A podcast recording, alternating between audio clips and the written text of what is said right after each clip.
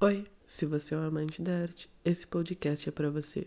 Mas antes de começarmos, vamos te lançar um desafio.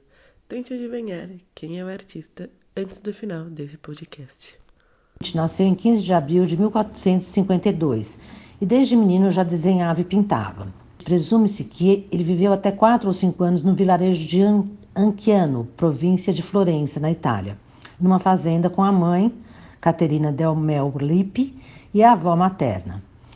Em 1466, sua mãe acabou se casando com Acatabriga del Vaca e passou a se chamar Caterina Butti del Vaca. Após o casamento dela, em 1466, foi viver com o pai, Serpeiro. O pai, por sua vez, casou-se com uma moça de 16 anos com quem se dava muito bem, chamando-a de madrinha. Mas essa morreu cedo, sem filhos. Após isso, ainda veio a testemunhar mais três casamentos do pai. O próprio tem poucas lembranças da sua infância. Elas é de um falcão batendo com as asas de sua boca, ainda no berço, fazendo com que a abrisse. E a outra é ele andando pelas montanhas da região da Florença e se deparando com a boca de uma caverna que não conhecia, o que lhe despertou medo e desejo. Medo pelo desconhecido e desejo sem saber o que havia lá dentro. Um outro fato a respeito da infância se dá quando um camponês local pediu para Piero que seu filho pintasse um quadro numa placa redonda ou escudo pintou uma serpente ou um dragão soltando fogo. Foi tão surpreendente que Piero decidiu vendê-la para um colecionador de arte, que depois a vendeu para o Duque de Milão. Com o lucro da venda, Piero comprou uma placa com um coração atravessado por uma flecha e deu ao camponês. Em 1478, pintou o painel do altar para a Capela de São Bernardo no Palácio da Senhoria. Em 1481, ele foi encarregado de pintar um painel para a Igreja dos Frades de São Donato, de Scópeto, próxima de Florença, mas a obra Adoração dos Magos ficou inacabada. Em 1482, com 30 anos, foi morar em Milão e ofereceu seus serviços a Ludovico Sfosa, o Duque de Milão, apresentando-se como engenheiro, arquiteto e pintor. Em 1483, pinta o quadro A Virgem das Rochas, das, da qual existem duas versões, uma no Museu do Louvre e a outra na Galeria Nacional de Londres. Em 1495, começa a pintar a Última Ceia. Ficou em Milão até 1499 e acabou fazendo um esboço de um enorme sistema de irrigação e abastecimento de água, parte da urbanização da cidade. Nesse mesmo ano, quando os franceses invadiram a cidade, voltou para Florença. Em certa ocasião, viajou para Veneza, onde estudou anatomia e foi acusado de desrespeito aos mortos por secar cadáveres. Registrou inúmeros desenhos no Tratado de Anatomia que escreveu. De volta a Florença, é nomeado engenheiro militar e acompanha César Borgia nos seus empreendimentos de guerra. Em 1503, inicia a tela Gioconda. Segundo o pintor e biógrafo Giorgio Vasari, Francesco del Giocondo, um rico florentino, encomendou o retrato de sua mulher. Em 1507, é nomeado pintor e engenheiro da corte de Luís XVII da França. Nesse mesmo ano, termina a Mona Lisa de Giocondo, que se tornou o quadro mais célebre da pintura ocidental. Hoje está no Museu do Louvre, em Paris. 1513 muda-se para Roma, onde pinta São João Batista e provavelmente sua última obra. Em 1516, ele resolve deixar a Itália e vai viver na França. Leva seus manuscritos, centenas de desenhos e três quadros, todos feitos por encomenda e nenhum deles entregue. Faleceu no castelo de Croix, Ambrose, na França, no dia 2 de maio de 1519. Foi sepultado no convento da igreja de São Florentin, em Ambrose. Vida pessoal e influências. O artista, em 1467, conseguiu uma vaga como aprendiz de um grande pintor e escritor da época, Andrea del Verrocchio. Foi no estúdio de Verrocchio que o artista começou a usar a ciência e a matemática para melhorar as suas obras. Nesse estúdio também trabalhava Botticelli, Filippino Lippi, entre outros pintores protegidos do governador Lourenço de Médici. O primeiro trabalho importante dele foi uma parte da tela O Batismo de Cristo, de Verrocchio, quando pintou os anjos e a paisagem à esquerda do quadro. O garoto impressionou desde o começo. Conta a lenda que ele, ao desenhar o anjo no quadro de Verrocchio, demonstrou ser tão melhor que o mestre que o mestre desistiu de pintar por uma vez por todas. Verdade ou não, o fato é que se tratava de um lugar ideal para a formação de um jovem talento da pintura. O estúdio de um artista na Florença do século XV funcionava como uma oficina onde o profissional orientava uma equipe de iniciantes para a execução de uma obra por encomenda. O artista teve uma grande influência nesse estúdio, porém ele buscava entender muito sobre matemática, anatomia e geometria e eram peças fundamentais para a pintura para ele. Ele acreditava que para representar a realidade com exatidão era preciso observá-la com rigor científico numa época em que a ciência propriamente dita ainda nem existia. Graças à capacidade de aprender a ver, o mestre renascentista adquiriu um conhecimento profundo da natureza e com seu talento deixou para a posteridade alguns dos seus maiores legados artísticos e científicos para a história. Seus documentos de anatomia, por exemplo, não registram apenas a aparência e as proporções do corpo humano, mas preocupam-se também com seu funcionamento. Por isso que ele busca a movimentação nos quadros e muito uso das articulações. Dava para perceber muito isso nos quadros dele. O artista trazia consigo os seus cadernos, onde ele escrevia e desenhava. Uma das suas anotações mostrava espelhos côncavos que concentrariam os raios de luz a partir de diversos ângulos, o que ajudou no estudo da óptica ramo da física, e outra contribuição para essa disciplina foi ter desenvolvido teoremas iniciais da inércia, ação e reação e força. O artista era fascinado pela natureza. Adorava observá-la, admirá-la e estudá-la para ganhar conhecimento. Apreciava as infinitas obras e harmonias dos padrões. Ele dizia que um bom artista também deveria ser um bom cientista, para melhor compreender e descrever a natureza. O maior instrumento desse artista foi a curiosidade, que a partir dela, a partir da busca dos porquês isso funcionava assim, ele passava dos, do seu pensamento para as telas, assim formando uma arte própria. Carreira.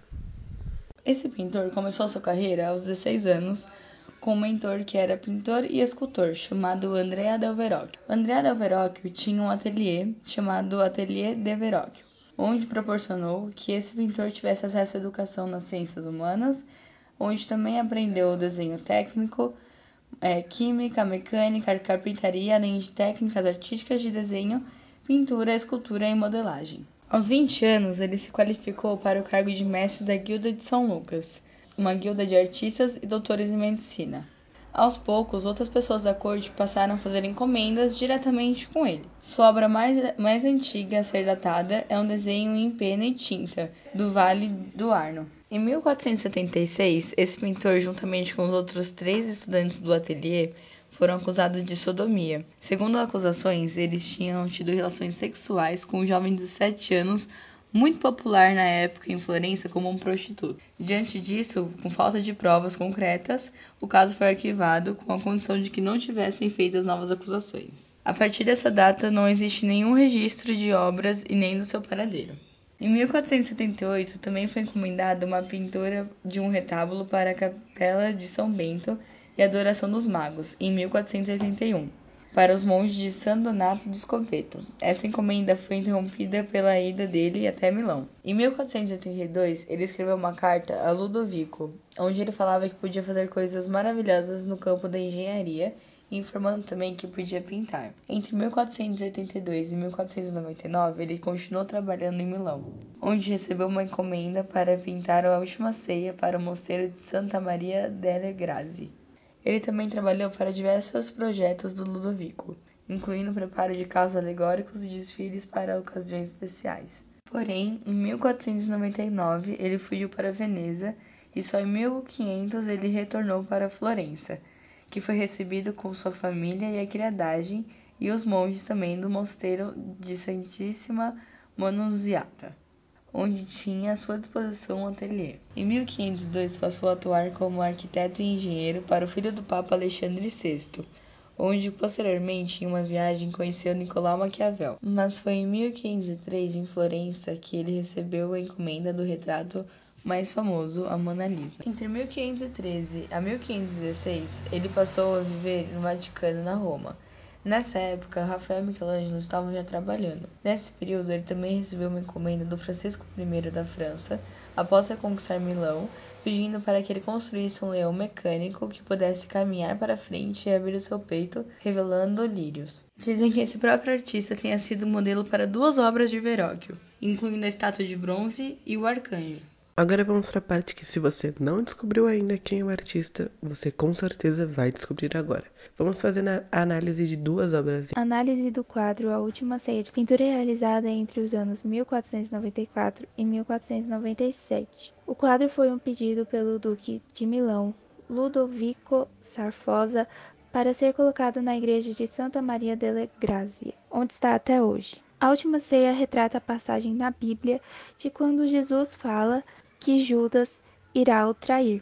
Após Jesus dizer que Judas irá o trair, em sua obra captou a expressão, a personalidade de cada um dos discípulos que estavam assentados na mesa juntamente com Jesus. A obra contém muito realismo e também simetria. Realizou diversos estudos para conseguir realizá-la, e ao que diz, demorou três anos para a finalização desta obra. Utilizou a técnica do ponto de fuga, que causa profundidade na obra, como podemos ver quando os discípulos estão assentados na mesa, em um primeiro plano, digamos assim, e logo atrás está uma paisagem mais a fundo.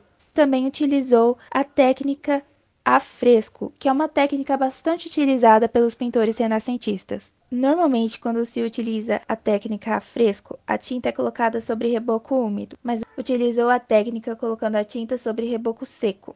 Por conta disso, a obra sofreu alguns danos ao longo do tempo, e assim tendo que ser sempre restaurada. Por isso que hoje em dia a obra já não tem tanta originalidade como tinha antes. No quadro, podemos perceber que Jesus não possui uma areola, sendo que, na pintura renascentista, quando os seres celestiais são retratados, eles possuem uma areola. Só que há uma luz vinda da janela que fica centrada onde Jesus está. E podemos dizer que isso significa a areola de Jesus. Além disso, Jesus está no meio do quadro, onde também estaria o ponto de fuga, que faz com que, quando olhamos a obra, o nosso olhar seja direcionado primeiramente para Jesus. Há uma teoria que diz que quem está ao lado de Jesus seria Maria Madalena e não João, mas essa teoria não foi confirmada. A próxima obra a ser analisada é O Homem Vitruviano, que foi produzido em 1490. A técnica utilizada foi a tinta e o lápis em papel com dimensões de 34 por 24 centímetros. As principais características renascentistas que podemos observar são a idealização da beleza, a harmonia e a perfeição, tanto do corpo nu de um homem quanto das proporções, já que é possível ver imagens sobrepostas. É como se fossem quatro posições diferentes em o um mesmo desenho. Temos também a questão filosófica que se enquadra muito bem com o Renascimento é a questão do teocentrismo, que para ele o homem é a medida de todas as coisas, o homem estaria no centro de tudo, exatamente como na obra. Homem Vitruviano é inspirado na obra de arquitetura do chamado Vitruve. O mesmo já teria tentado inúmeras vezes chegar à perfeição de ter o homem no centro de um quadrado do círculo, porém falhou inúmeras vezes. Somente esse artista, com inúmero conhecimento de anatomia e geometria, conseguiu fazer os cálculos necessários com o quadrado e o círculo e chegar à perfeição da obra. Por isso, além de ser considerado uma grande obra de arte, considerado um algoritmo matemático por todas as perfeições que os cálculos trouxeram. Na obra é possível perceber um homem nu como se fosse com o corpo mais fechado e atrás com o corpo se abrindo cada vez mais. É possível também perceber anotações do artista, que era uma coisa muito comum em seu estilo de obra. Atrás dessas obras, o que mais chamava a atenção de tudo eram estudos realizados pelo mesmo, utilizando principalmente anatomia e geometria. Atualmente, o Homem Vitruviano está exposto na Gallery de Academia em Veneza, na Itália. E o artista é tan tan tan tan. Se você pensou que é o Leonardo da Vinci, você acertou em cheio. O artista que nos influencia até hoje no mundo das artes está aqui presente no nosso podcast.